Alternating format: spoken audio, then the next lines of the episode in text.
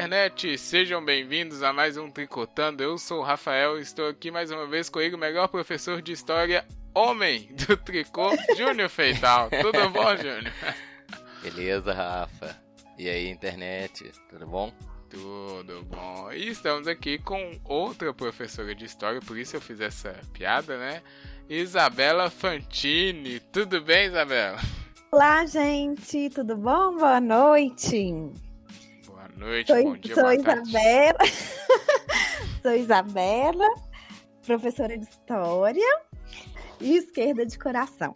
Eita, começou mostrando que veio, hein, Júnior? Já deu os credenciais. Né? Já deu a credencial. Carteirada Você- pra todo lado. Isso aí, tá certo. É isso aí. Seja bem-vinda aí, Isabela, de novo ao Tricô. Pra quem for ouvinte aí mais atento, vai identificar a voz dela que participou do nosso programa sobre. Eu não lembro o nome, hein? Sobre o Museu Eu Nacional, lembro. né? Isso. Não lembro o nome que a gente colocou. É. Para valorizar a história, eu acho. Vai estar o link aí no post, um bom episódio. E ela está aqui de volta. É, eu, Obrigada eu pelo ia. convite novamente, Rafael. Ah, que isso, é, fica à vontade, viu? Eu ia começar, Júnior, falando: Oi, eu sou o Rafael, tenho X anos e tenho zero reais na minha conta. Puxar uma Betina, É, né? piada da semana, né? Abraço, Betina! Não. Não, não. Ó, só Com lembrando. um milhão e tanto, né, Rafa? Tô solteiro, fala com ela, porra. Porra, pois é, Betina, né? Me liga, Betina. 15 reais no banco. Lembrando aí pro amigo internet, esse é mais um episódio nosso que faz, faz parte da campanha O Podcast é Delas 2019, que é uma campanha que incentiva a participação de mulheres em podcasts para falar sobre qualquer assunto, porque a mulher fala do que ela quiser. E esse aí é mais um, a gente adora essa campanha, participa desde. Não, desde o ano Sempre. passado. No primeiro ano a gente não participou. Não, É, não, é porque a gente Porra, não. começou, é, não começou É depois, verdade, verdade, começou no 17. final de março. É. Hum. Mas é, a gente já tá dois anos participando aí é, de forma seguida, né? E a gente vai continuar participando, Verdade. porque é importante e tem que falar mesmo.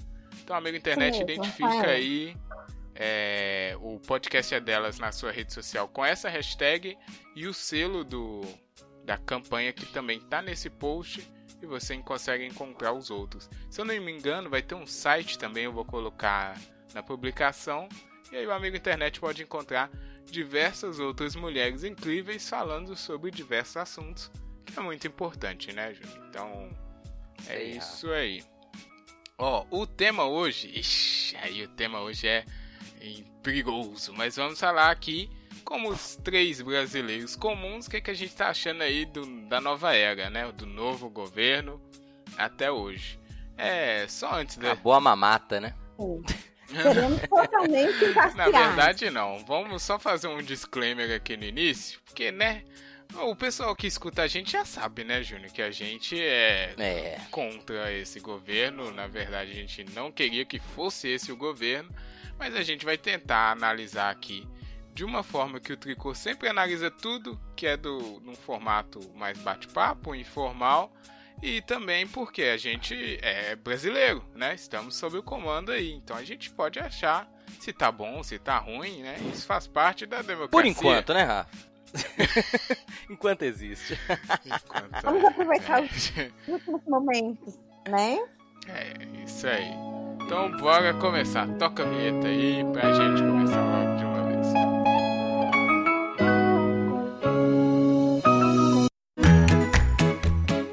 Alô, ouvinte, alô, podcaster. Prepare-se. No dia 13 de abril acontecerá em Belo Horizonte o iPod 2019, Encontro Mineiro de Ouvintes e Podcasters. A PUC Praça da Liberdade receberá mesas de discussão com a presença de importantes nomes da podosfera nacional e também oficinas de introdução e edição de podcast. Inscrições abertas e programação gratuita. Confira as informações no nosso site www.ipod.com.br. Nos vemos lá!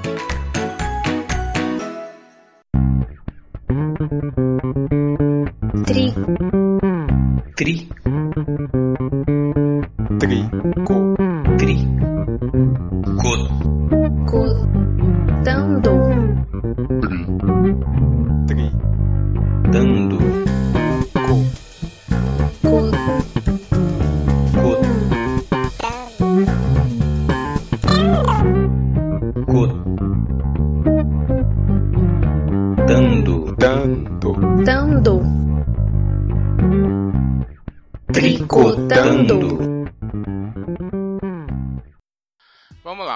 negócio é o seguinte: a gente vai demarcou alguns pontos aqui para falar é, do governo e como a gente está vendo isso acontecer e como as coisas estão acontecendo e como os impactos talvez já estejam aparecendo. E aí, para começar, como a gente não falou nada, né, Júnior, nos todos os episódios agora do Tricotando, a gente fez alguma. Acho que nenhuma menção direta, né? A coisa política, né? Foi tudo Não, mais. tem contornado, né, Rafa? É, foi tudo mais de tem boa. pisado em ovos. Pois é. E apesar de, também. que aconteceram loucuras, escândalos, e é o que a gente Nossa. deixou aqui. Então a gente vai tentar voltar lá do comecinho, mas sem uma ordem cronológica, né? Do jeito que vier a cabeça aqui. Mas eu queria ver do Júnior, porque no primeiro dia do governo, na posse, já teve várias. é, a internet tava maluca. E eu gostaria só de lembrar aqui que na posse, aquela a, a boa frase, né, do, do Bolsonaro que não ia ser um governo com viés ideológico. Aí eu, eu queria só destacar isso aqui, porque eu acho que aí já falhou miseravelmente o governo dele até agora.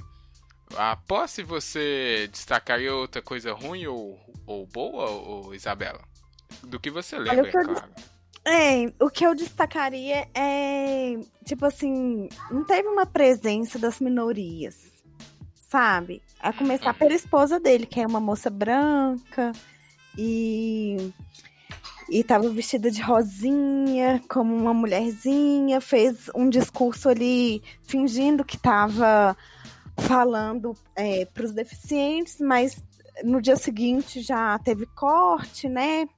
e união de ministérios e tal, e a gente sabe que essa parcela da população dos deficientes é, ficou prejudicada no governo, assim como os indígenas também, e o LGBT, né? Que durante a campanha o Bolsonaro já falou que ia colocar o pessoal no devido lugar.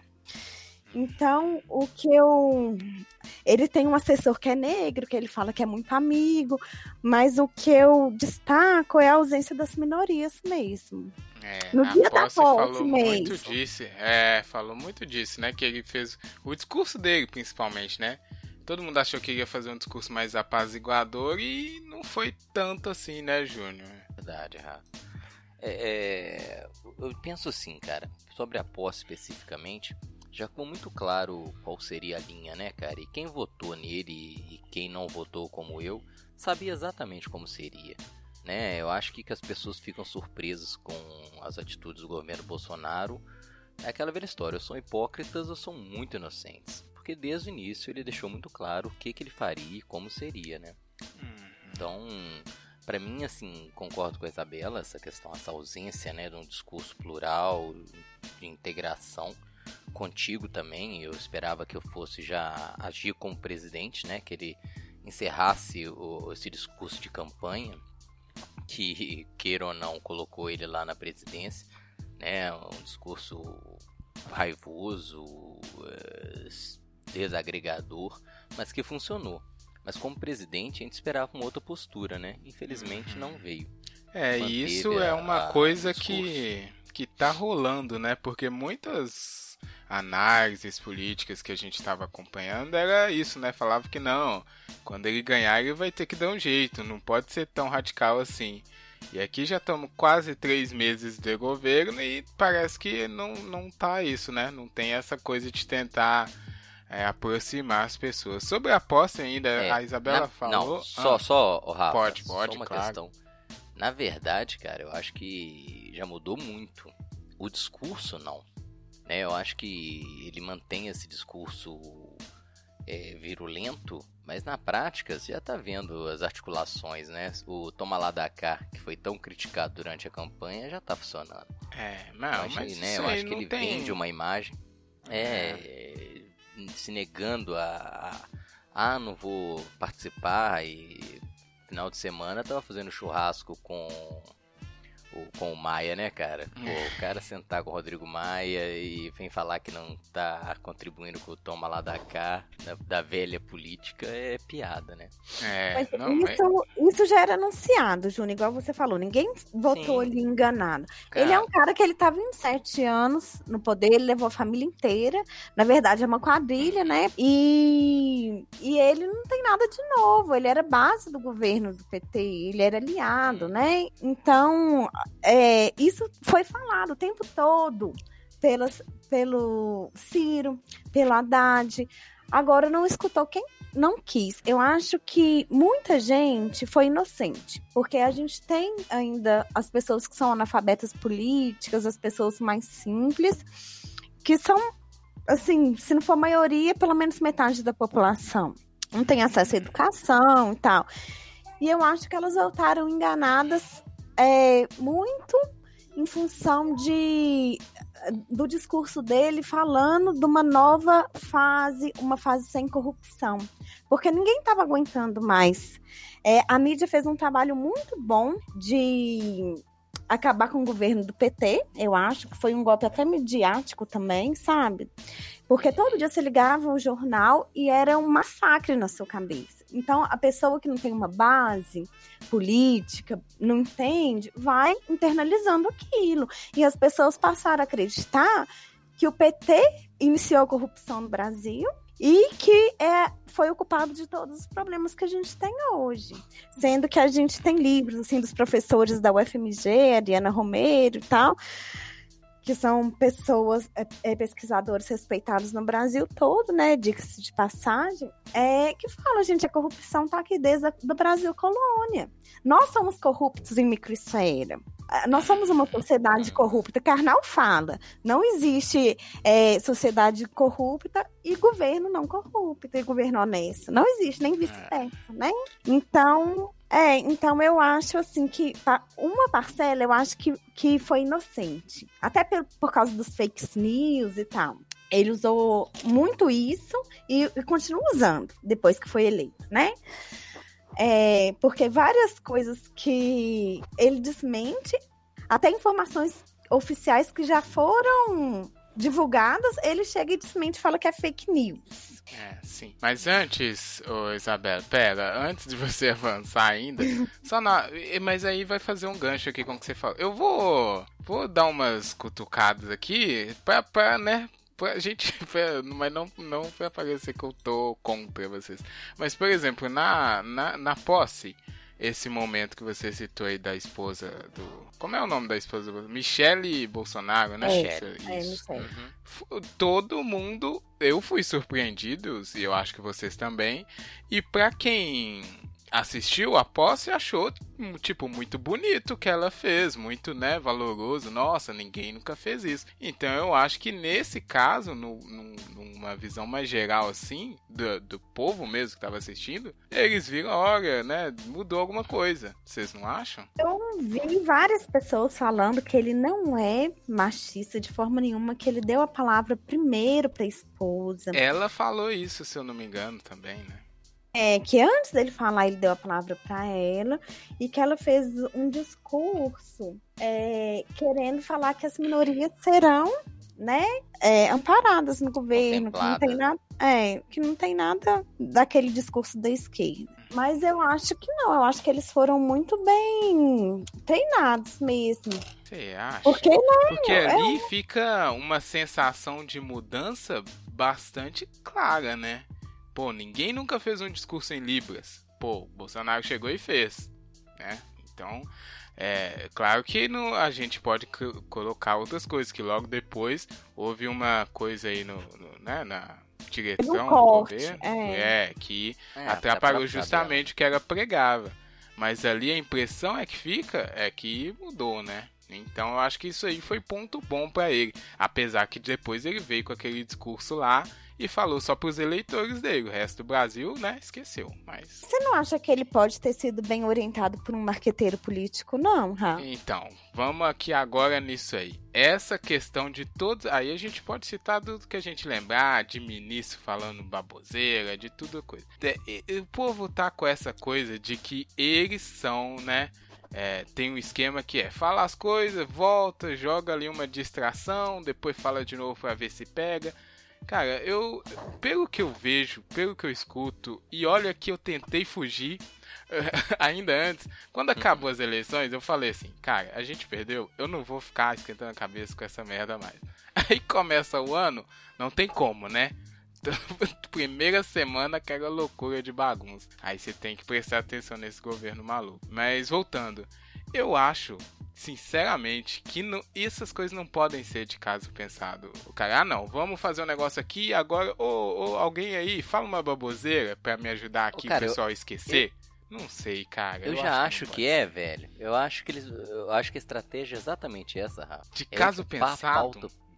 Ah, cara, não. Eu acho que ele tá muito bem orientado. Uhum, eu é, acho. eu acho sim, tem muita gente doida nesse governo. Né? E parece que tem um imã de gente estranha que é impressionante.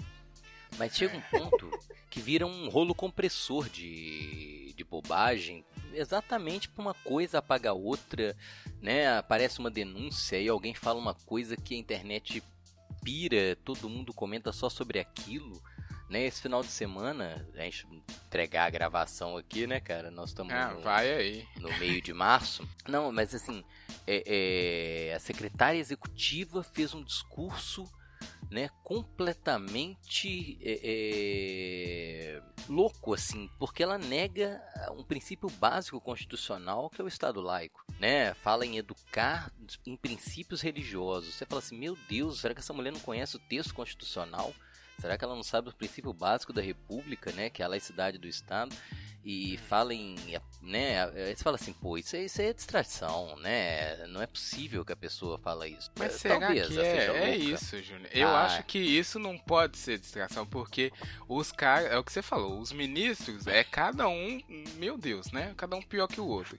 E eu acho que sobe a cabeça. Pô, o cara fala assim, a Damares, né? Vamos pegar aí. Ela é ministra. Uhum. E ela vira e fala, pô, eu sou ministra. Eu vou falar aqui e vai acontecer. O cara não pagou antes para ler a Constituição. Não pagou para ler lá a diretriz, o procedimento. Ele sai falando, maluco. Aí quem entende vai falar, ó, ela falou isso, mas ela sabe que não pode fazer, ou eles deveriam saber que, que, fala, não pode então? ser feito. É Exato. porque subiu a cabeça. A Damares eu acredito que não sai. Desculpa, porque ela ali pra mim é a única louca, gente. Não, Muito louca. Ela, Esse cara aí da. Não. Vai, não, desculpa, pode continuar. é, ela, ela tá entre as. É, eu vi uma matéria outro dia, um, um dia atrás ou dois, falando uhum. que ela e a Michelle estão entre as dez mulheres mais admiradas do país. Yes. Então, gente, a gente não pode esquecer que ele foi eleito pela maioria. E tem um porquê. Eu acho que a, a, os governos de esquerda, os partidos de esquerda, começaram. Antes eles defendiam o trabalhador, né? Tipo assim, contra o empresário. Depois eles co começaram a colocar na pauta as minorias. Então, é, os gays, as lésbicas, os negros, come, começou a ter política de cota nas universidades para entrar, né? E aí que eu acho que, ele, que eles começaram a pisar no calo das, dos empresários e também mexer com o conservadorismo das pessoas, porque o brasileiro ele é conservador. E ô, ô, ô Isabela. Sim, pode falar. Se me permite só uma parte. É porque você tocou no assunto que eu ia até puxar depois, mas já que você puxou assim, você só me deixa eu, eu, eu, eu comentar um negócio assim, que eu, eu tava pensando exatamente sobre isso. Né? Porque eu concordo integralmente contigo. E eu gosto, eu, eu, tenho lido muito, né? Tenho estudado muito sobre história indígena. Eu tenho feito, eu tô fazendo uma pós sobre o tema. E assim, já é muito comum entre a literatura, né, sobre história indígena, uma interpretação assim sobre a historiografia é, do índio. E eu estendo isso para o movimento negro, para qualquer minoria, entende? Que é o que? Até os anos 70, né, essas minorias elas eram invisíveis dentro do cenário político. Né? Qual que era o critério? Era pagar, era dizer que não existe. Coisa que o Bolsonaro faz muito bem quando diz que índio é brasileiro e nega a, a, particularidade, nega a singularidade, entende?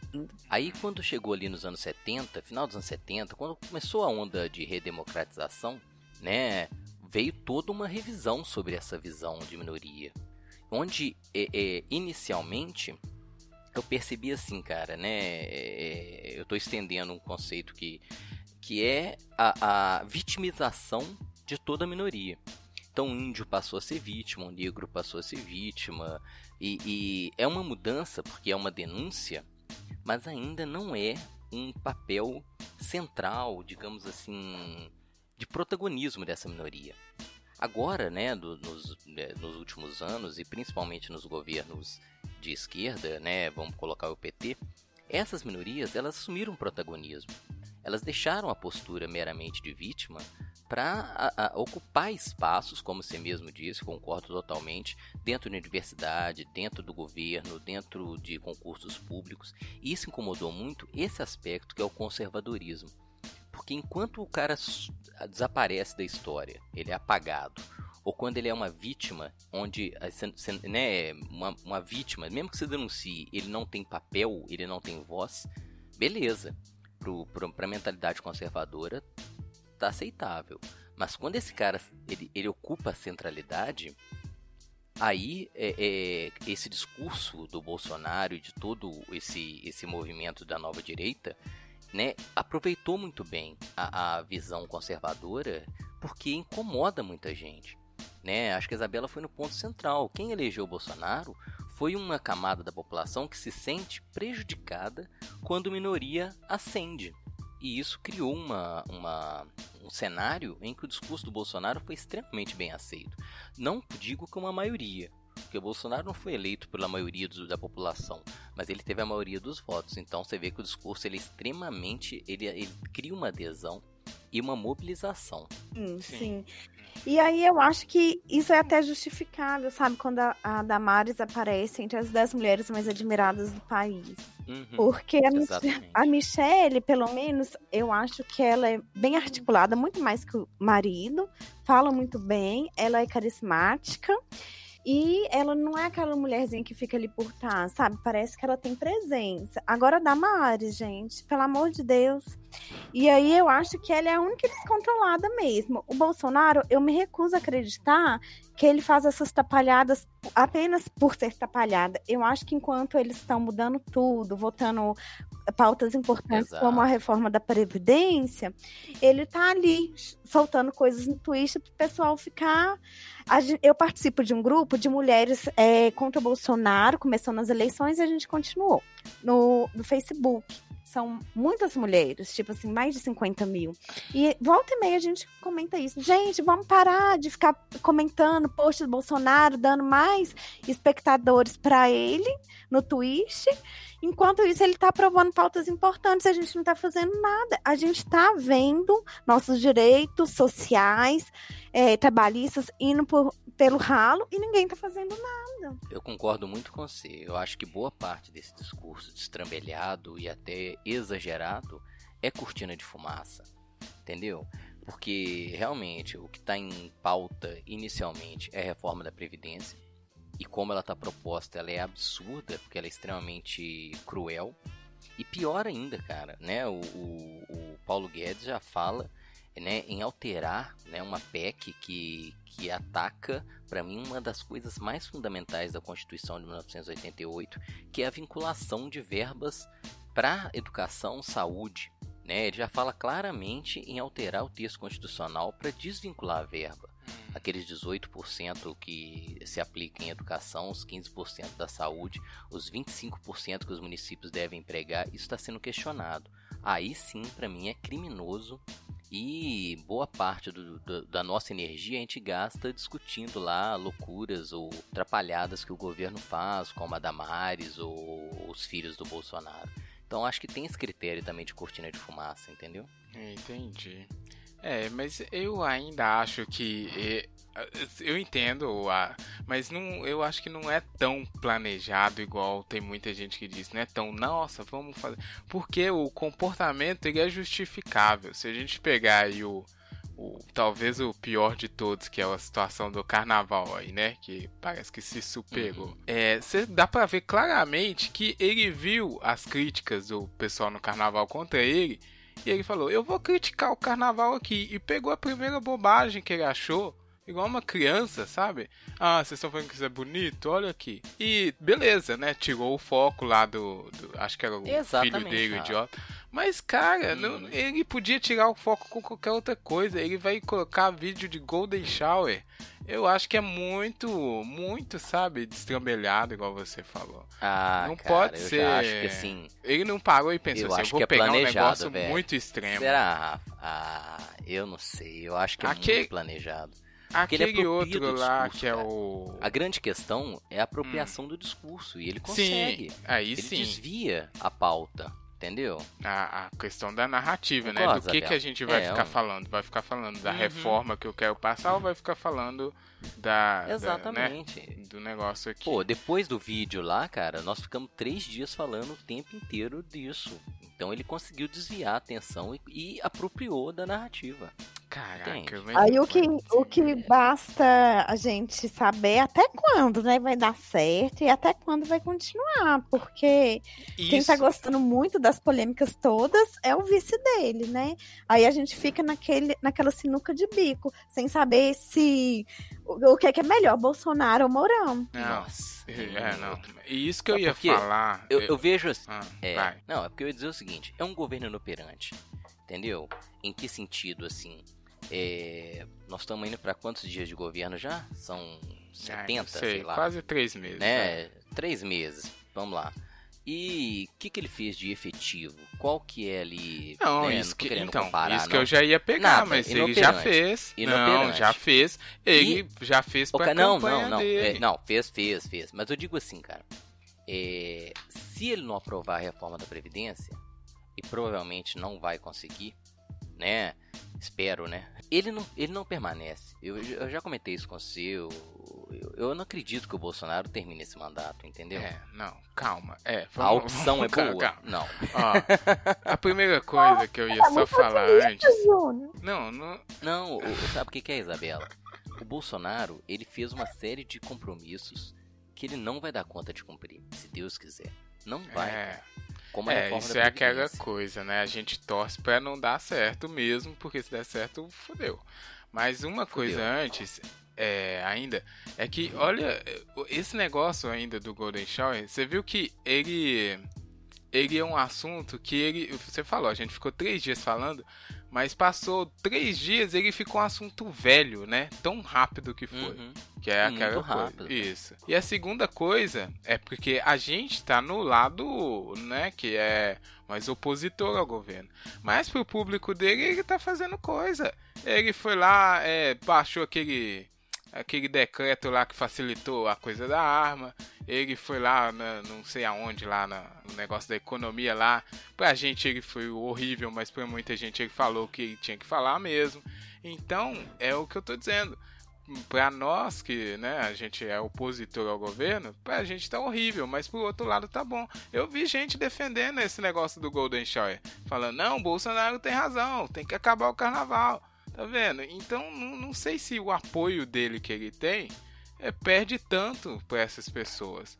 Que, igual você falou, não é a maioria das pessoas que votou nele, mas é a maioria que tá é, com ele nesse discurso, nessa campanha contra é, a questão de. Base né, de apoio, eles- né? É, essa base quer É, eu acho que a, bo- acontecer. a- a base de apoio dele é formada por pessoas inocentes. Citando a moça que me ajuda em casa. Ela falou comigo coisas. Tipo assim, tudo que saía, ela acreditava. Nossa, tem o- kit gay. Eu falava, Jéssica, eu sou professora. Pelo amor de Deus, não existe kit gay. Mas não adianta você falar e provar por A mais B. Ah, tem a mamadeira em formato fálico, sabe? As pessoas acreditam nisso e não. Ô, Isabela, pode falar que é uma madeira de piroca. Nosso público entende. Eles entendem. Ah, mas Eu- eu todo mundo tenho sabe que é. A internet, a, a amiga internet tá aí. Então, eu Desculpa, vai. eu fiquei assim, é, tipo assim, não adianta você tentar provar pra uma pessoa dessa, sabe? Que Que não é. Eu desisti. No meio, de- eu desisti, Sim. falei, vota. Na hora que você não tiver décimo terceiro, nem aumento de salário, não vem fala comigo não, porque eu não tenho culpa, vai ser do seu presidente. Mas aí, aí, gente, mas eu acho que tem uma, é, uma parte da população, igual meu pai, é engenheiro, é uma pessoa esclarecida, votou no Bolsonaro.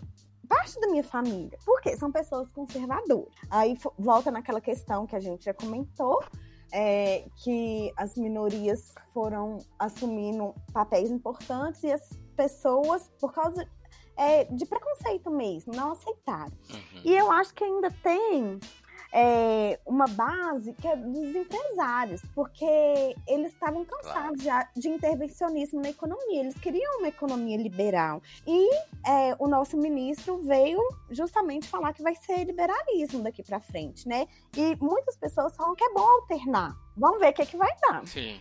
Ô Rafa, só porque, eu tô, é, porque realmente ficou parecendo que o governo não fez nada e fez muito né? vou pegar um fato assim de, de ontem, sei lá, de sexta, que foi o leilão dos aeroportos. O governo leilou acho que 10 ou 12 aeroportos. Isso, bom exemplo. É, e assim, não, é só, só para perceber isso que a Isabela tá falando, questão da, da liberalização da economia, né, de vender estatais e tal.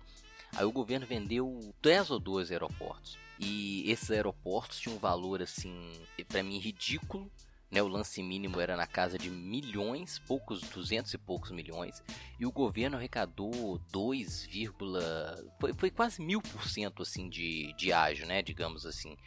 Aí você fala assim, porra, o governo agiu bem, né, tal, arrecadou muito. Só que esses aeroportos, eles foram reformados pelo Estado por mais de 14 bilhões, cara. Uhum. Entendeu?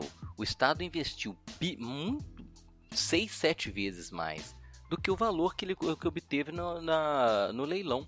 Uhum. Né? E tem gente que comemora. Quem comemora? Como a Isabela mesmo disse, o empresariado, né, cara? E principalmente o empresariado estrangeiro. Sim. Né? Que, então, assim, é, é, pô, eu acho que quase todos os aeroportos são vendidos para grupos internacionais. Entendeu? Uhum. E, e, assim, você fala assim, pô, o resultado foi bom? É, teve um monte de jornal comemorando, mas vai pegar o fato, assim, né, real pô, nós tivemos aí uma, uma, uma um, para mim uma, uma atitude vergonhosa do governo de vender o preço eh, de novo patrimônio público a preço de banana. Sim, pois é. Não, eu só ia dar, pegar um gancho agora que eu não estava sabendo disso, essa informação que eu não estava a par, viu, Júnior? Que eu não vejo mais televisão e aí eu acabo ah, perdendo muita coisa. Mas assim, e, e, final de semana eu fico meio em off. Então o marketing dele realmente tá. Enquanto ele tá soltando as bobagens no Twitter, tá todo mundo comentando, olha pra você ver. Os aeroportos tá foram vendendo, privatizados é. na Surdina, porque nem eu estava. Que, tô acompanhando, fiquei sabendo. É, isso, mas é isso que eu ia falar. Esse é um bom exemplo, porque é isso que a, a, a nossa. Eu, eu vou chegar um momento aqui que eu vou falar, a nossa bolha tá, tá demais. Mas, né? Esse é um exemplo que a nossa bolha não tá sabendo. E isso foi o que a gente tem que ver, que é o reconhecer. O povo votou nisso, o povo quer isso. Independente se votaram para ser liberal ou se são preconceituosos, o povo quer esse governo. A gente perdeu. Então, tá fazendo. Não é que tá só atrapalhada. Pra gente é ruim. É claro, o Júnior citou o exemplo porque é, gastando-se muito, reformando tudo e vai e vende pro pessoal aí do estrangeiro. E agora sabe-se lá o que, que vai acontecer, né? Mas o quem apoiou e quem é a base dele tá achando mil maravilhas, entendeu? Agora, uma coisa que eu acho que é ruim, que é um ponto bom pra gente pegar, é na pauta de, de, de liberalismo, eles não pelo menos eu acho que isso não tem como defender, é o cara vir querendo mudar a Constituição do nada. É, chegar e falar, não, agora vai ter que ser assim, igual o Júnior falou, educação é dessa forma porque eu sou ministro. Aí não, aí não tem como ninguém defender isso. Pô, você vai acabar com, com o país, entendeu? Uma coisa é uma pauta deles que eles querem, aí a gente tem que se opor das formas que dá, manifestando lá no Congresso quem é da oposição, beleza? Mas um negócio que é absurdo, o extremo, que é o que dizem para mim que é essa costura, essa cortina de fumaça, aí a gente tem que pegar e aproveitar esse ponto para falar, não, aqui já é muita loucura, aqui não tá não tá seguindo nenhum rito, nenhum procedimento. Porque o pessoal não valoriza, né, a conservador, a tradição. Pô, aí é sacanagem.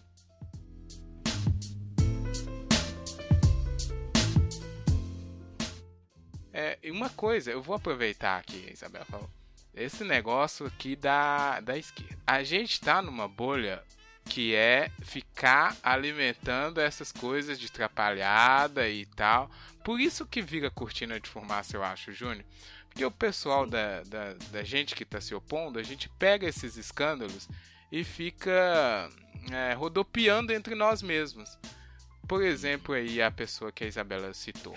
A gente tem que chegar nela e falar: Cara, olha aqui o vídeo que o presidente colocou. Você acha que isso aqui é bom? Sério mesmo? Esquece tudo, esquece posicionamento. Você acha que é bom o presidente do seu país colocar esse vídeo? Acho que essa forma é mais didática, sabe? Porque senão fica. Ah, eu falando com a Isabela que é um absurdo, ela já sabe, você sabe que é um absurdo, a gente vai ficar falando para nós mesmos. Uma coisa que. E eu acho que foi isso que, que a gente perdeu. A gente falou lá no, no programa no Tricotop, né? Um momento de desabafo da política. A gente não. Eu, eu vejo que o pessoal ainda não aceitou essa derrota. Tem que mudar, tem que andar para frente agora. Não adianta a gente ficar rodopiando nessas mesmas coisas que não funcionaram. E, e, e se eu pegar um discurso de um cara assim que. Foi, foi na canela, né, cara? Eu não sei se você. Você deve ter ouvido. Eu vou falar, eu também. vou falar. Posso falar? Do Mano Brown, né? Isso. Não, é do Mano Brown. Mas ele falou que você disse que o que? A esquerda ela perdeu o contato com a população. É isso. A gente reproduziu o mesmo discurso entre a gente, concordo contigo, eu tô reafirmando. Eu, eu, eu, também penso dessa maneira. A gente tem que ir é onde que a esquerda foi constituída, que é na base, entendeu? É no popular, né? O chão de fábrica. É ali que a gente é, é, criou uma, uma, uma mentalidade que, que, apesar de a gente achar que era hegemônica, não é. Né, não é, é, como a Isabela um pouco, falou, né? há, uma, há, um, há, um, há um resquício conservador extremamente presente e muita coisa que a gente achava que estava superada está voltando, né? Isso que para mim é assustador. Você pensar que alguns discursos, na minha concepção, estavam completamente superados e eles retornam com uma força assustadora. E é aí que eu, que eu digo né, que a gente tem realmente que parar de ficar é, atento a esses discursos estrambelhados, mesmo que a gente deva combatê-los, mas tem que é, partir para uma organização a gente está perdendo a oportunidade de se organizar, porque o governo ele é muito fraco. Apesar de que ele está bem estruturado, eu não acredito que seja só é, patacada desse povo. Eu acho que tem um projeto aí. Mas é um projeto que a maioria da população não concorda, cara. Sabe quando você falou assim, ah, oh, desculpa, acho que foi, não sei se foi você ou Isabela, a população votou nisso. Não votou, cara. O cara que saiu de roupinha amarela, de camisinha da CBF, ele comprou um discurso nacionalista.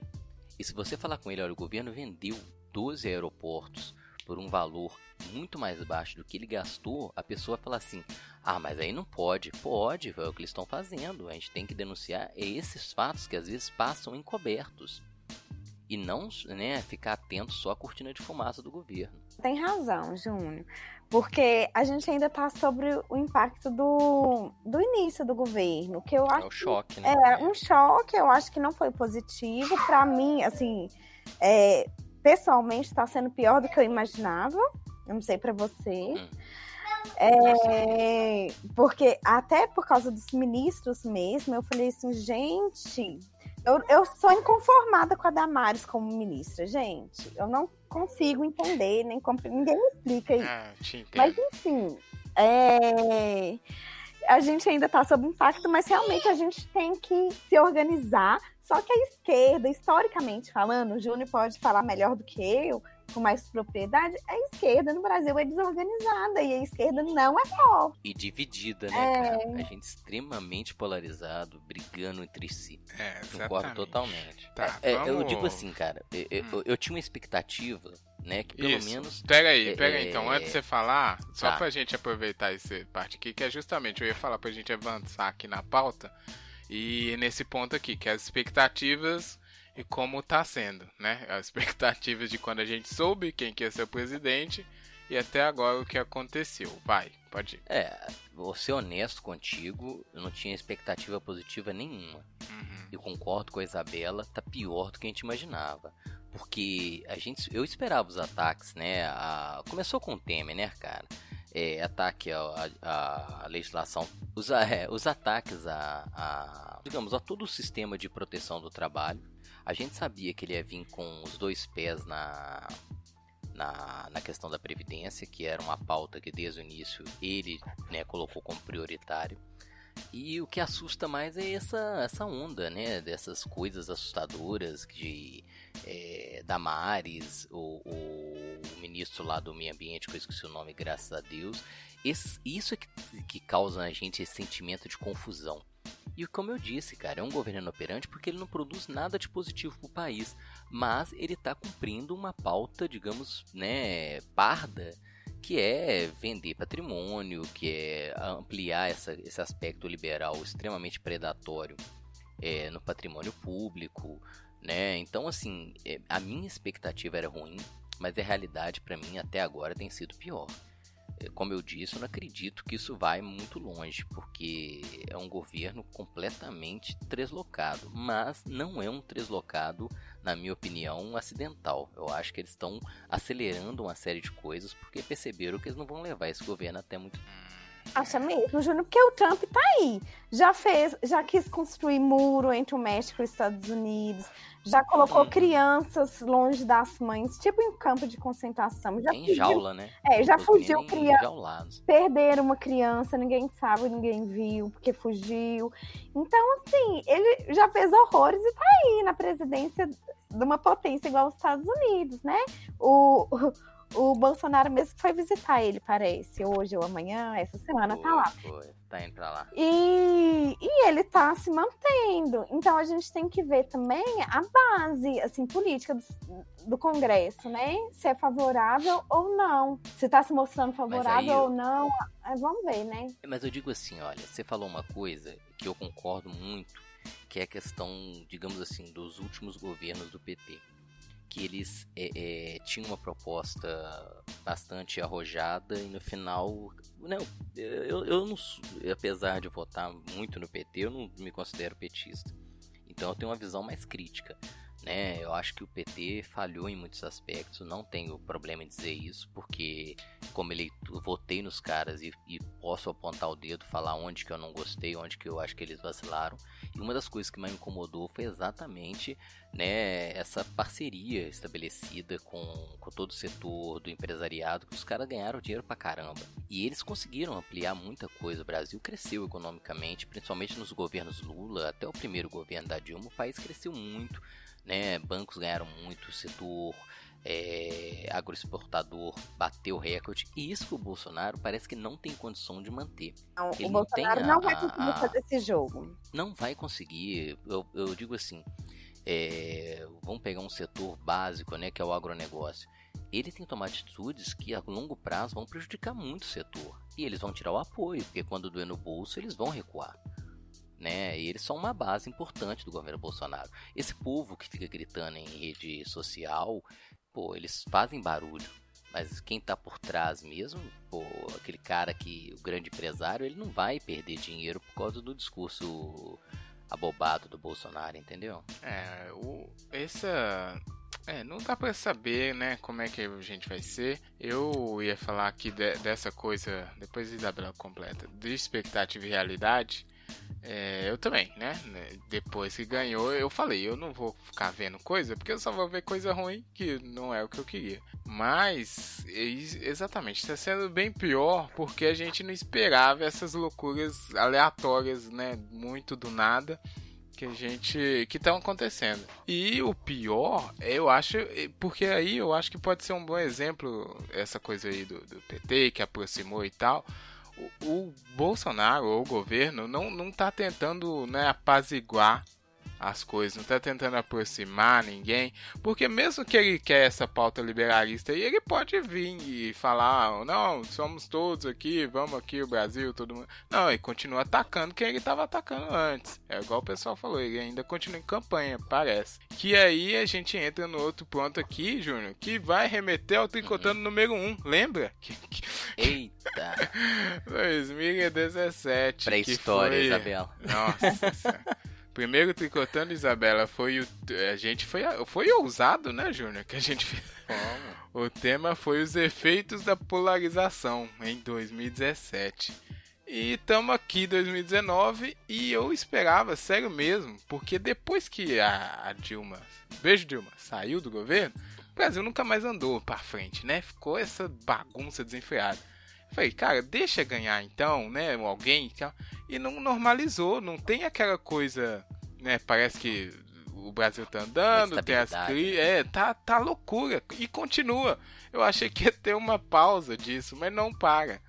E essa polarização não diminuiu nem um pouco. Será que só aumentou? Não sei. O que, que você acha, Isabel? Acho que começou na campanha da Dilma e do Aécio, né? Na, nas Isso, últimas eleições. 2014, exatamente. Foi muito polarizada. Eu tenho um amigo historiador que ele falou assim: Ah, Isabela, se eu pudesse voltar no tempo, eu ia preferir que o Aécio tivesse ganhado. Eu acho que a gente. Olha, eu, eu acho que eu já falei isso, viu? Você falou também? Mas esse ah. amigo meu, Luiz Fernando, ele me falou e eu nunca tinha pensado. Eu falei, uai, pode ser às vezes a gente teria evitado. Mas eu já ouvi gente falando que o Bolsonaro é inevitável, porque não é aqui no Brasil, é um movimento mundial. Uhum. É um movimento boa, mundial conservador. Boa. Entendeu? Então, é, tipo o Marx fala, né? Que são umas. A história é meio cíclica. E a gente vê muito isso na história quando a gente está estudando ondas conservadoras, é, revoluções liberais, tudo na mesma época. E eu acho que a gente está passando, infelizmente, por uma época muito conservadora. Então a gente vê o Trump nos Estados Unidos, a gente vê uma ameaça é, é, bem presente e, e, forte na França, né? Então é algo que vai ser estudado no futuro, porque a gente precisa de uma distância para estudar, né? Os historiadores precisam de uma distância. Mas assim, eu estou enxergando como isso. É, é um governo que a gente vai ter que passar, mas voltando à polarização eu acho que começou é, em 2014 e ela está cada vez mais acirrada. É, e, e para gente, para mim, que sou de esquerda, eu acho muito difícil entender como uma pessoa vota num candidato burro que tem um discurso de ódio mesmo, sabe? Gente, nós somos humanos, pelo amor de Deus. É, para mim, a pessoa que é uma boa pessoa não, não cabe votar no Bolsonaro, entendeu? Porque ele tá ele reproduz um discurso de ódio, aumentou muito o feminicídio desde que ele foi eleito. Na Semana da Mulher eu publiquei muito no Face. Eu falei assim, gente, eu posso publicar todos os dias. Todos os dias tem caso de homem matando mulher.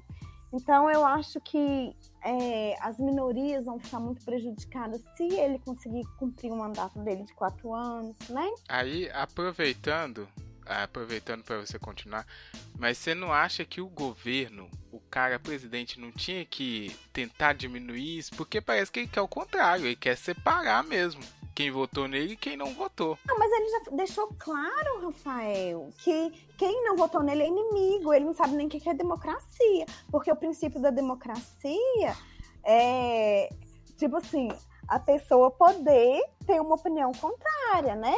É, é a base da democracia. Você pode ser contra o governo e tudo bem, mas é, uma das primeiras declarações dele, quando ele foi eleito, é que quem não concordasse com o governo dele seria tratado como inimigo. Tipo assim, não tem preparo ah. nenhum para ser presidente. Tipo assim, o Jean Willis é, ficou foi para fora do país falando que estava sendo ameaçado. Ele falou, tchau, foi tarde. Isso é postura de presidente da república, gente? é uma pessoa assim, a gente não sabe se é aquela questão da cortina de fumaça ou, ou se às vezes ele dá um, um, um, escorregão mesmo, porque não é uma pessoa preparada. Eu acho que nem ele imaginou que ele seria presidente. Primeira campanha dele, né? É, e eu acho que a pessoa que votou nele é, tem muito claro também que os comunistas querem tomar o poder. Eles acreditam nesse discurso, que a culpa de tudo foi, a, foi do PT. Eu também não sou petista, nem votei na Dilma nas últimas eleições. Eu anulei meu voto. Mas assim, eu sou esquerda e posso falar com propriedade que também já votei no PT, mas no último mandato, nos dois últimos, eu tava mais como oposição. É a gente sabe que, que não tem nada disso, mas a pessoa acredita. Então, eu acho que cada lado conta um discurso e acredita muito nesse discurso, por isso que polarizou. Sabe, a gente vê poucas pessoas mais de centro, alguns eleitores de Ciro que anularam o voto no turno. A gente vê muito pessoal assim no Damasio, né, Rafael? Pode falar do Damasio? Oh, citando nomes aqui, ô! Não pode! Não. Paga a gente, Damasio. Pessoas assim que, que são mais de centro, viram o Bolso... são pessoas bem esclarecidas, tipo assim, uma elite, uma elite intelectual que vê perigo no Bolsonaro, mas também são longe de ser esquerda e são estão fazendo análises bem legais do governo. Eu converso com eles de vez em quando, análises boas. Mas assim, eu particularmente estou odiando. E eu sei que as pessoas que votaram nele odeiam o outro lado, tá? Assim, uma, uma guerra mesmo de acabar a amizade, gente. Eu tenho um amigo que ele, o melhor amigo dele é eleitor do Bolsonaro. E ele, eles brigaram, romperam amizade. Aí eu falei com ele: olha, Fulano, eu sou contra isso. É minha família parte vota no Bolsonaro, eu tenho amigos que votam, eu não vou brigar com as pessoas por causa disso.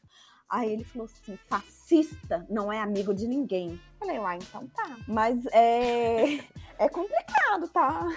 Sim. É. Na verdade, eu acho assim, esse discurso é, é, polarizado, Rafa. A gente já falou sobre isso, né, cara? Sim. Ele tem sendo construído há muito mais tempo.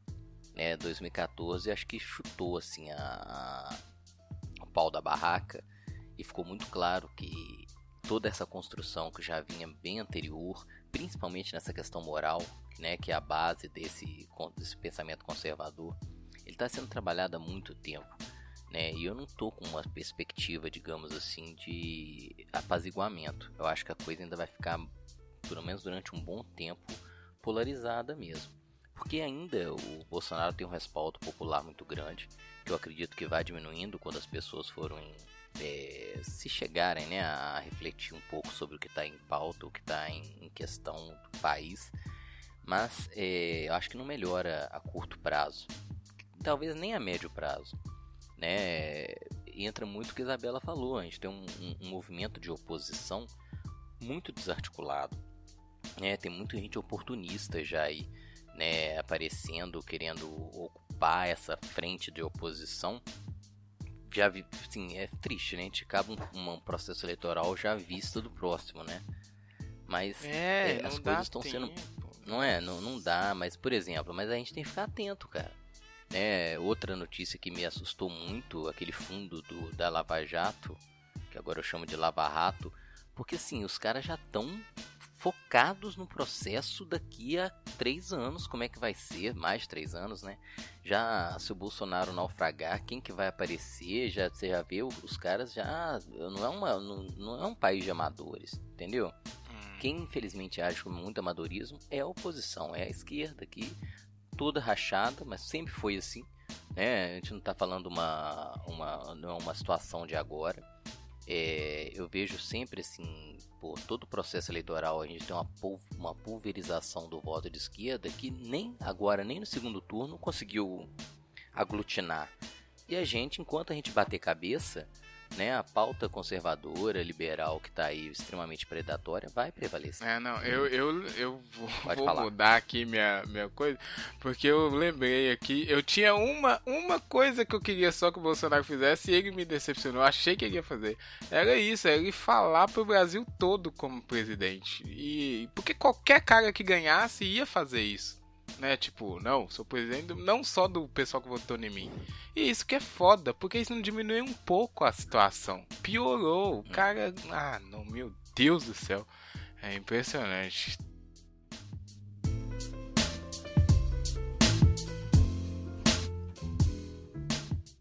Vamos, vamos avançando aqui, porque o tempo tá passando. O próximo item da pauta aqui, que a gente colocou para falar, é, são os impactos reais do governo até agora, se é que tem. Muita gente diz que tem, muita gente diz que não, muita gente diz que não tem nada a ver, muita gente diz, que, que continua da mesma forma. Uma coisa que Isabela falou aí foi feminicídios, um ponto bom a se falar. Teve já de cara no governo, né?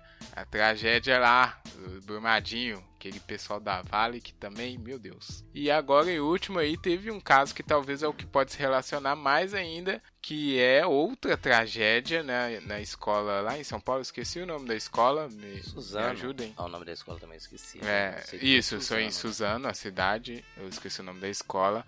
Que, né, outra tragédia, né, um tiroteio lá, dois jovens atiraram em vários outros estudantes e aí o pessoal de cara já ligou a questão das armas. A gente pode falar que isso é uma influência direta? Deixa eu falar antes, porque vocês são mais conhecedores da história do que eu. Mas para mim é claramente, né? Porque se você prega um discurso desse que né? Você tem que é, você tem o direito de usar armas, você tem, não é que você tem, você é, é como é, ele valoriza, né? Ele diz que o cara que faz esse tipo de coisa é mais do que as outras pessoas. Então todo mundo vai se sentir incentivado a isso. Claro que os crianças lá, os crianças não, né? Os jovens lá tinham outros motivos além desse. Mas é uma coisa que legitima, né? O ódio tá aí, e aí o ódio ele tá agora tá fervilhando, né? E aí é, o cara acha que pode manifestar o ódio porque o presidente incentiva isso de certa forma, né? Ô Rafa, é, eu não vou pôr, não, é, assim, eu acho que a gente também, né, eu não vou atribuir o, a tragédia, porque eu não, não vou falar que é um acidente, porque claramente não é um acidente. Mas a tragédia não tem uma ligação direta com o governo Bolsonaro, assim, intrínseca, né, cara? Tem a ver com a inoperância do Estado em geral, né? O poder fiscalizatório, ou até mesmo essa morosidade que favorece maus empresários e aqui nós estamos lotados. É um problema que infelizmente não não é de agora, né? Outros governos já deviam ter. E, e assim, as coisas. É, é tanta denúncia, é tanta bagunça que eu vi o prefeito falando: olha, eu já sou notícia velha. E ele tá virando notícia velha. Até que venha outra tragédia que, pelo visto, vai acontecer. Essa questão do, das barragens que, né, eu, eu acho que assim, medidas práticas estão sendo pouco, né, a gente não vê alguém falando, olha, vamos acabar com isso aí, vamos gastar o que for para esvaziar essas barragens, mesmo que demore dois, três anos, mas tem que tomar uma atitude. Né? A questão lá do, do de Suzano é outra coisa também que eu não vou colocar na conta do Bolsonaro, mas concordo com você. Né? Há uma legitimidade é, em certas atitudes. Não estou dizendo que ele foi responsável nem que ele foi incentivador. Acho que passa por outros aspectos que fogem um pouco aqui da, da discussão de hoje. Mas eu digo assim, é, normalmente, se você pegar todos os atos de violência promovidos é, nesses massacres em escolas, há ali um discurso de ódio extremamente consolidado. E aí eu concordo contigo. Né, quase simultaneamente teve aqueles, aquele outro atentados né, terroristas mesmo na Nova Zelândia. De uhum. novo, o discurso de ódio presente, o discurso preconceituoso, né, de negar a pluralidade, de supremacia, que infelizmente o Bolsonaro faz parte. Então, nesse aspecto, eu acho que, como a Isabela falou, não é um fenômeno brasileiro, é uma praga mundial, entendeu? E que é, os discursos extremamente virulentos e de ódio estão se proliferando e se estabelecendo não é um, um, ato que eu atribuo ao Bolsonaro, mas ele faz parte exatamente dessa cultura de ódio. E aí eu concordo com você. A gente tem que combater esse discurso preconceituoso e, e violento que está ganhando força, infelizmente. E entre uma parte da juventude, que eu não esperava de jeito nenhum. Obrigado, Júnior. Falou o que eu queria falar e não consegui. Não, Mas... concordei contigo. É, eu não soube falar. Eu não soube falar. E você, Isabela, é ainda mais esses casos aí, né, de feminicídio que, claro que sempre aconteceu, igual o Júnior falou, mas nesse prisma do novo governo, né, toma um, uma outra. É, dá para ligar outras coisas, né? É, a questão da Vale, eu também acho que é uma coisa que vem de antes do governo do Bolsonaro. Eu acho que é a questão do jeitinho brasileiro, é a questão da corrupção em microesfera. Uhum sabe? É uma questão estrutural que não vai ser resolvida agora. Eu acho que é uma tomada de consciência e é uma questão que vai demorar anos para a gente mudar. Isso se a população quiser.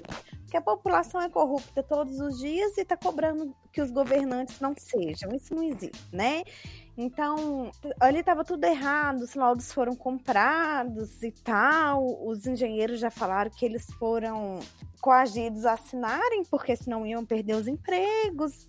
E é desse jeito que funciona, infelizmente. Agora, a questão da, da escola, eu associo um pouco ao governo do Bolsonaro, sim.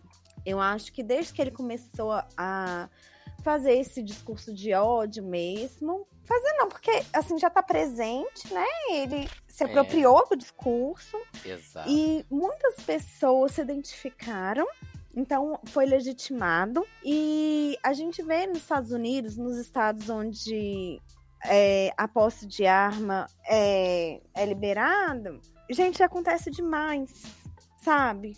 Acontece o tempo inteiro. Então, eu tenho medo que o, o Brasil é, se transforme nos Estados Unidos também. De alunos atirarem em professor por causa de bullying por causa de qualquer questão.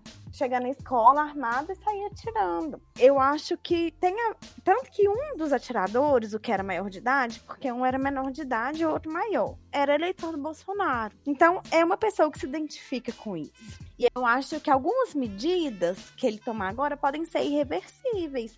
Então, vai aumentar a violência. Esse eu tenho medo. Né? Vai, eu acho que vai gerando. O discurso gera violência, a posse de armas gera violência. É, e vai ser uma coisa meio irreversível. Tipo assim, é, se o homem mata a mulher dentro de casa com a faca da cozinha, imagina o homem armado, gente. E, e, outra coisa também que a gente está vendo são os indígenas, que já tá, já tá tendo um movimento é, dos garimpeiros, dos madeireiros, dos agricultores, né? Já de cercar. Assim, o Bolsonaro foi eleito, nada foi feito ainda de remarcação das terras. Não deu tempo ainda, mas eles já estão invadindo. Como quem diz, o meu presidente ganhou. Então eu, eu já posso é, tomar posse dessa terra aqui indígena, porque o índio é, é o que o Bolsonaro acha. O índio é brasileiro. Ele não tem por que ficar aqui mamando nas tetas do Estado. Ele tem que trabalhar. Já tem 500 anos que, que o Brasil foi descoberto. Por que, que ele está aqui nessa aldeia ocupando essa terra? Então, eu acho que, que, por mais que nada de efetivo tenha acontecido ainda, de mudanças de lei, decretos e etc, etc, eu acho que o próprio discurso legitima os atos violentos que estão acontecendo. Exatamente, é o que todos concordamos aqui nesse ponto. Aproveitando, aproveitando não, né, mas só citando o mês de março, no dia da, da mulher, teve uma notícia. Eu entrei no Twitter uma notícia horrível, né? uma moça que foi morta também, e vários casos assim. E o povo acha que, né, sei lá, é, é meio normal isso acontecer. E é o que a Isabela acabou de falar: a influência está pairando sobre esses acontecimentos.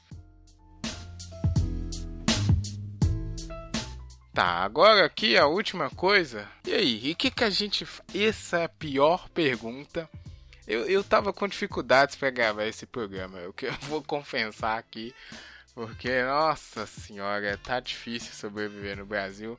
Mas como é que a gente vai lidar com mais três anos disso? Sendo que quando antes dele ganhar já tava difícil. A gente fez o programa também lá de Natal, né? Do, do, de, do ano passado, que foi remendando o Natal. A gente falou que aconteceram coisas, né, Júnior, que não serão uhum. esquecidas dentro de família, igual a Isabela falou, amigos e tal. E é mais três anos aí, bom, teoricamente, né?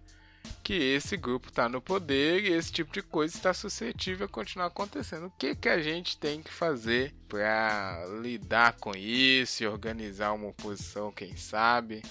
Eu não, eu, eu sinceramente, eu não sei o que, que a gente tem que fazer.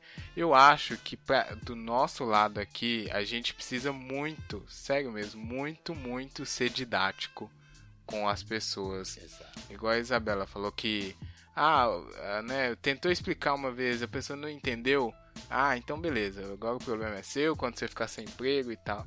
Eu acho que a gente não, não pode desistir assim, porque é aí que o Mano Brown falou, a gente perdeu foi aí. As pessoas pararam de entender e a gente está fechando num mundinho bolha, né, que a gente entende, e esquecendo do resto pessoal.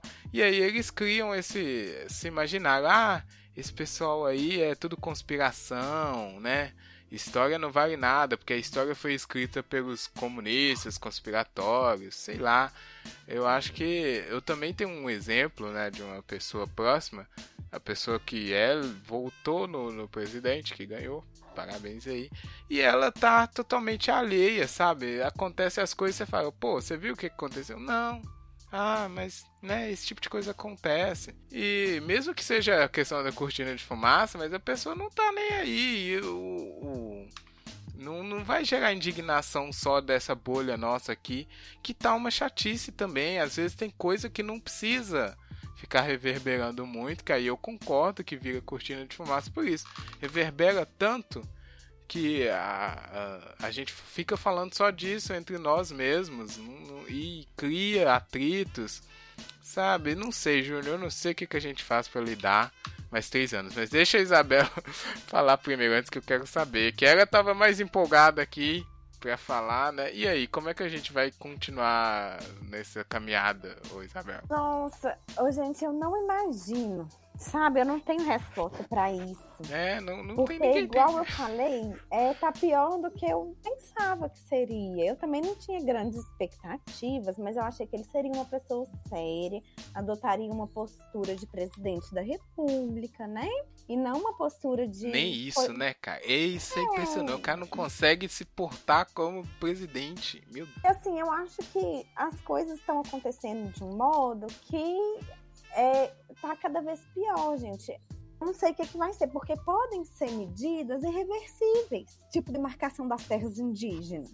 Aí, a, a, partir do momento que as pessoas apossarem daquilo, aí nós vamos esperar mais três anos para vir o próximo presidente, e aí? Entendeu? É, a reforma da Previdência, nossos. É, eu preocupo muito com as minorias, né? E nada disso foi dado, foi conquistado, gente, com muita luta. Quando eu vou estudar história com meu filho em casa, outro dia a gente estava estudando Getúlio Vargas, é, CLT e tal, eu falo, filho, isso não foi o Getúlio que deu, não, foi muito sangue, sabe? Tudo que a mulher conquistou até hoje, a mulher não quer, fala assim, ah, eu não sou feminista. Tudo bem, bacana seu direito. Mas tudo que ela tem hoje, tudo que a gente teve, foi a, foi a base de muito sangue. Então a gente perder muito suor, sabe? Muita luta. A gente perder isso porque uma pessoa conservadora tomou o poder e resolveu mudar a questão das armas. Pode ser até que caia depois, mas muita gente vai morrer nesses três anos. Então eu acho que a gente tem que sair das redes sociais, porque hoje a gente se mobiliza muito por meio das redes sociais. E a gente tem que sair e a gente tem que buscar uma, uma mobilização efetiva, sabe? E cobrar que pautas muito absurdas não sejam aprovadas, porque eu acho que uma vez aprovadas, para a gente voltar atrás vai ser muito mais difícil. Então, assim, esses três anos eu espero que não seja igual esse começo, que seja. Porque esse começo foi pior do que eu imaginava. Eu espero que esses três anos, tipo assim, ele consiga se estabilizar e que a gente não perca o, a gente como sociedade de modo geral, né, é, não perca o que a gente conquistou até agora. Ô Rafa, eu vou baixar aqui o Meteoro Brasil, porque eu gosto deles que eles falam assim, é a Abraço, minha opinião, Meteoro. né, você concorda se você quiser, eu gosto muito do pessoal que eles são assim, extremamente cuidadosos, né, porque a gente emite opinião mesmo, concordo é, com que a gente não foi nesse programa. Inclusive, Exatamente. eu nem sei o que que então, vai, assim, não sei o que que vai pro ar não, tá? É. o Rafa com medo de federal bater na casa dele. Mas assim, cara, é, eu acho que se eu sou democrático, né, e isso é uma coisa que eu tenho como valor, é o que, assim, a pessoa tem direito à opinião. Mas tem me assustado muito, né? É, como que, pelo menos a vantagem desse governo é que muita máscara caiu, né? Muitos véus foram ao chão, assim, muita, muita, é, é muito discurso que a gente achava superado, morto, é, discurso retrógrado, recurso, discursos extremamente violentos, a gente sabe que eles estão aí. Né? A imagem que a gente tinha do país como progressista, infelizmente, ela desmanchou, assim, porque a gente percebeu que o Brasil ainda não é o que a gente, eu pelo menos o que eu achava, né? Que o país estava mudando muito rápido. É, eu acho que é, principalmente uma geração, que é a minha, que eu achava que estava bastante esclarecida, fui infelizmente muito mal surpreendido, né? Porque é extremamente conservadora e preconceituosa. Os próximos anos, eu acho que a gente tem que atacar exatamente isso, né? Eu, eu assim, eu não sou contra quem faz mobilização por rede social, né? Eu acho que tem o seu papel, mas concordo com a Isabela, a gente tem que sair só do espaço da rede social. A gente tem que ocupar de novo o espaço tradicionalmente onde foi feita a mudança, que é na rua, discutindo. É o que você falou, a gente tem que ampliar o espaço de diálogo. Sei que é cansativo, sei que às vezes parece que a gente está dando um murro em ponta de faca, mas é, é, é, o único caminho que eu vejo. É a gente recuperar né, uma parte da população que foi comprada, foi abduzida por esse discurso violento, esse discurso de ódio, né, esse discurso um nacionalismo vazio.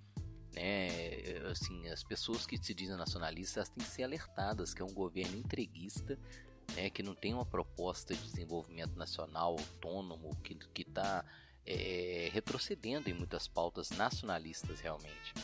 Né? Então eu acho que esses três anos. Três anos é favor nosso, né, cara? Porque são quase quatro anos, né? Que ainda é. restam de governo. Como eu disse, cara, eu não sei se Bolsonaro se mantém.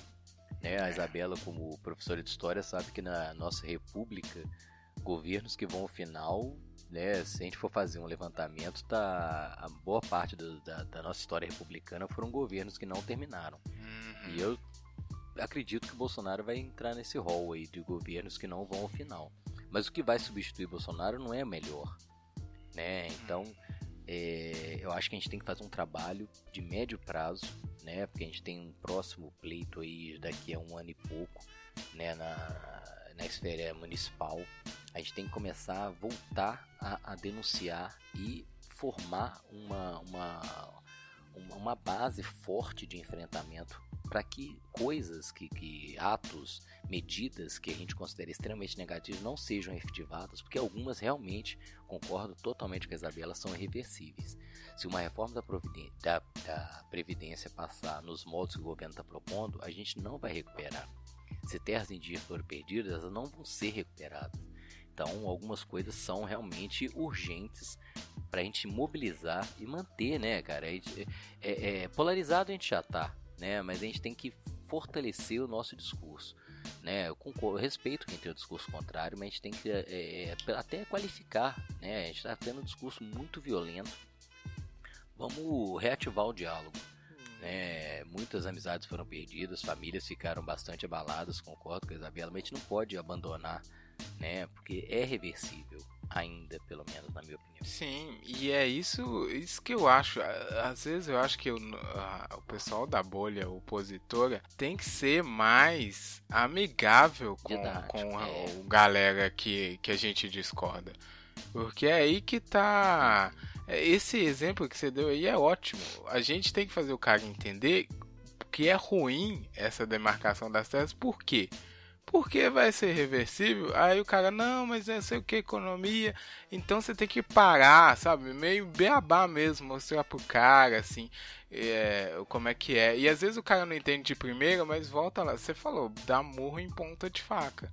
Mas se você conseguir uma abertura assim para porque não tem como a gente continuar nessa loucura que tá. Tá muito violento, a gente não, não consegue conversar. E se ficar todos um lado para cá e o um lado para lá, a gente sabe que o nosso lado está enfraquecido, porque a gente não consegue se organizar, fica cada um gritando, cada minoria gritando de um lado e do outro. E tem. E aí eu vou falar aqui, tem um pessoal que é muito chato. Eu odeio essas pessoas que querem militar o tempo todo. Não pode ser assim mais, cara. O cara quer. Perder a guerra, né, cara? É, eu acho que tem que ser pragmático, você falou. É Putz. agir mesmo ali, cara reativar aquela militância que, que a esquerda tem, esquerda que dialoga. É isso. E aí eu, é um negócio meio, né, contraditório, porque você, não, a gente entende todo mundo aqui, a gente é a favor das diferenças, todo mundo se entende. Aí o cara tá pensando da outra forma. Você explicou uma vez explicou duas vezes o cara não entendeu, o cara é automaticamente um nazista? Que merda é essa também? Eu, eu tô... Ai, não dá. Não dá, assim não vai dar, não. assim não dá, eu não sei o que, que vai acontecer, não sei que, que parte desse programa vai ser publicada. Ficou pior do que eu imaginei, porque a gente está muito nervoso.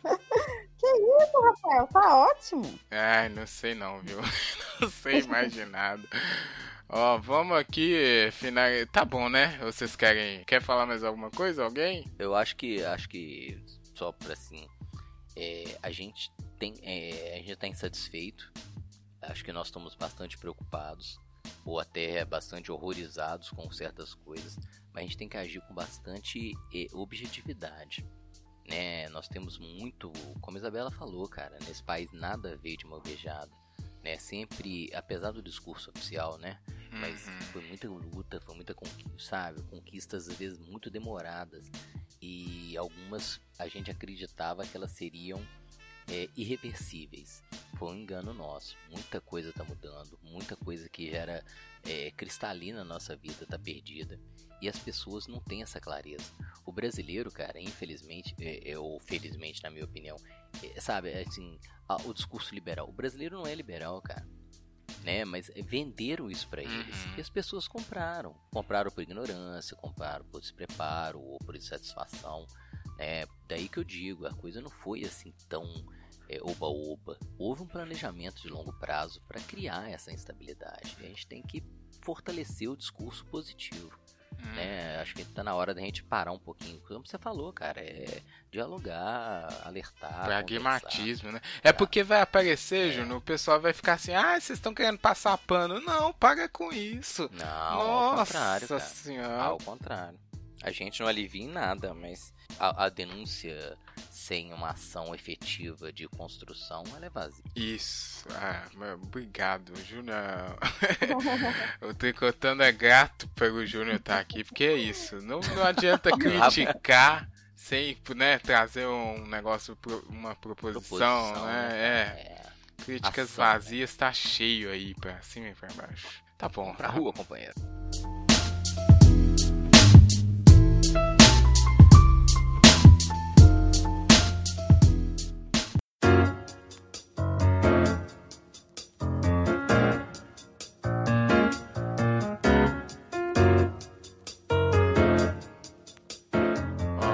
Antes de irmos, vamos aqui pra é, ficar mais calmos pra nossa danceteria, né? O Tricô tem a parte musical aqui, vamos indicar músicas felizes, talvez, calminhas, pra apaziguar a situação que a gente falou que tá muito complicado. Estamos preocupados aqui, vamos ver.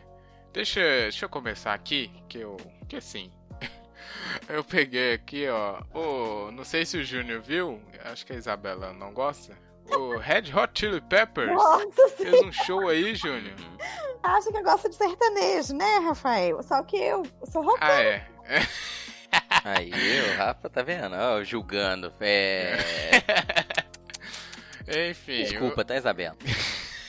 Meu, eu, eu cresci ouvindo rock. o, o Red Hot Chili Peppers fez um show aí histórico lá nas pirâmides de Gizé, no Egito. Um negócio incrível. Vi uns vídeos, fiquei impressionado. E é uma parada, né, que não é pra qualquer um. Então, mais do que merecida, acho a indicação aqui deles que não tem na playlist até hoje. Eu vi um- uns trechos do show e é muito bom. Eu acho que o, todo fã de rock gosta. de Você vê quando a banda tá tocando o palco e os caras estão realmente empolgados, né? Porque eles estavam de de frente pra pirâmide, assim, um palco muito bonito, em formato de pirâmide, inclusive. E as três pirâmides atrás, foda pra caramba. E aí você viu que os caras estavam, putz, né? Momento da vida deles, assim, tocando também. Então dá pra, pra ver isso. Só jogar aí no YouTube, dá pra ver. E aí eu vou indicar do Red Hot Chili Peppers. A música, eles não tocaram nesse show, mas é uma música que eu adoro muito. Se chama Other Side, que fala um pouco sobre a outra pessoa que vive dentro de você mesmo. Red Hot Chili Peppers Other Side. E também depois checa lá uns vídeos do show que foi foda. Parabéns ao Red Hot. Ô, Rafa, a produção do Tricotando puxou minha orelha aqui, porque nós estamos na, em programas em, né, ligados aí, o podcast é dela, e eu só pedindo música de homem. Opa, ó, a produção aí é. Pô, É, a direção tá produção- de olho, hein? Pegou- é, me pegou. E aí eu falei, pô, vou pedir uma banda não feminina, mas pô, pelo menos com uma, um vocal, uma participação feminina pra gente manter assim o, o clima. E aí uma banda que eu conheci há pouco tempo, ela chama Creeper. Creeper. Creeper. Creeper. Olha. É isso, um trash metal, a gente tá nesse clima então de apaziguar. O Rafa, não sei se foi você que compartilhou, se foi algum amigo nosso, falando que o death metal é, acalma, né? E não incentiva a violência. Ah, fui eu, fui eu. É, Pô, uma, uma, uma você aí, manteiga, tá né? Isso, Sim, vamos acalmar verdade. então aqui. Eu vou pedir uma música que eu achei massa, chama Democles. É, Hum. Democles. É, pronúncia de, Ah, de é? inglês é horrível, Isabela. Não leva a mal, não. Mas é Creeper Democles. Boa. Vocal assim espetacular. Fica aí a sugestão para um amigo internet. Olha aí, vamos conhecer, né? Nunca ouvi falar. Vamos ver se é bom ou não. Thrash metal de qualidade, viu? Olha Aquele isso. thrash metal alemão assim bom pra caramba. Selo Júnior de qualidade. Então vamos conferir. E aí, Já Isabela, pra fechar aqui, Olha, eu vou pedir uma música uma banda muito engajada, que é o YouTube, Miss Sarajevo, que é uma música que eu adoro. Fala sobre o massacre da Bósnia, que foi um dos maiores massacres com- é, na Segunda Guerra Mundial, né? Pra gente pensar, assim, que eu acho que tudo, a gente, nós somos seres políticos, como já dizia Aristóteles. Então eu acho que a gente pode ser engajado, né? E a gente pode ser mais sensível, a gente pode ser mais humano. E eu termino com uma frase do Murica que, que eu adoro, falando sobre a esquerda, porque eu acho que tem. Eu vou extrapolar um pouco com a música, tá, Rafa? Já, dei, já falei minha música, mas assim, completando a explicação.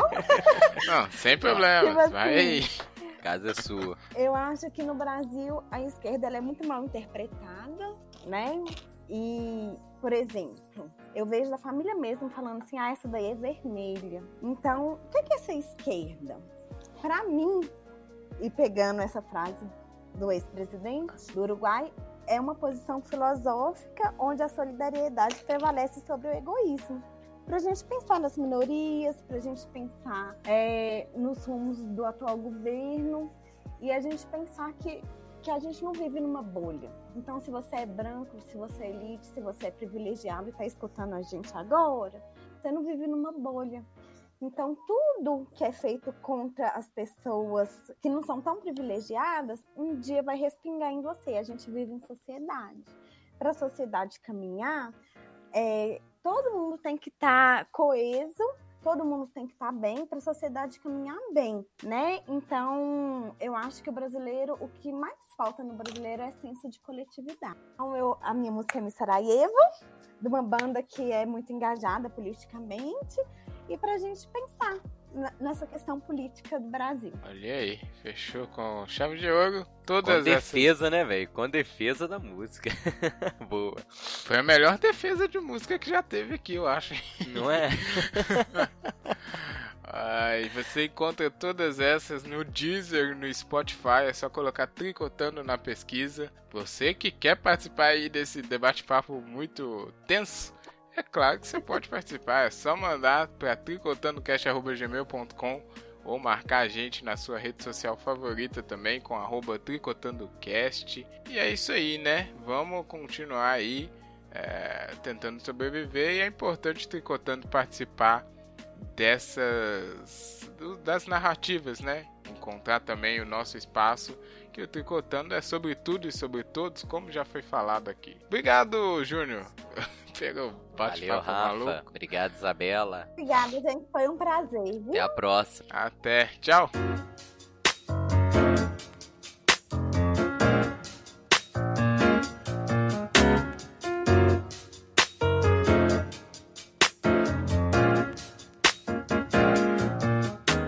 Este programa faz parte da campanha O Podcast é Delas 2019, uma iniciativa criada para inserir e promover mais mulheres na mídia podcast. A campanha ocorre sempre no mês de março e essa é sua terceira edição.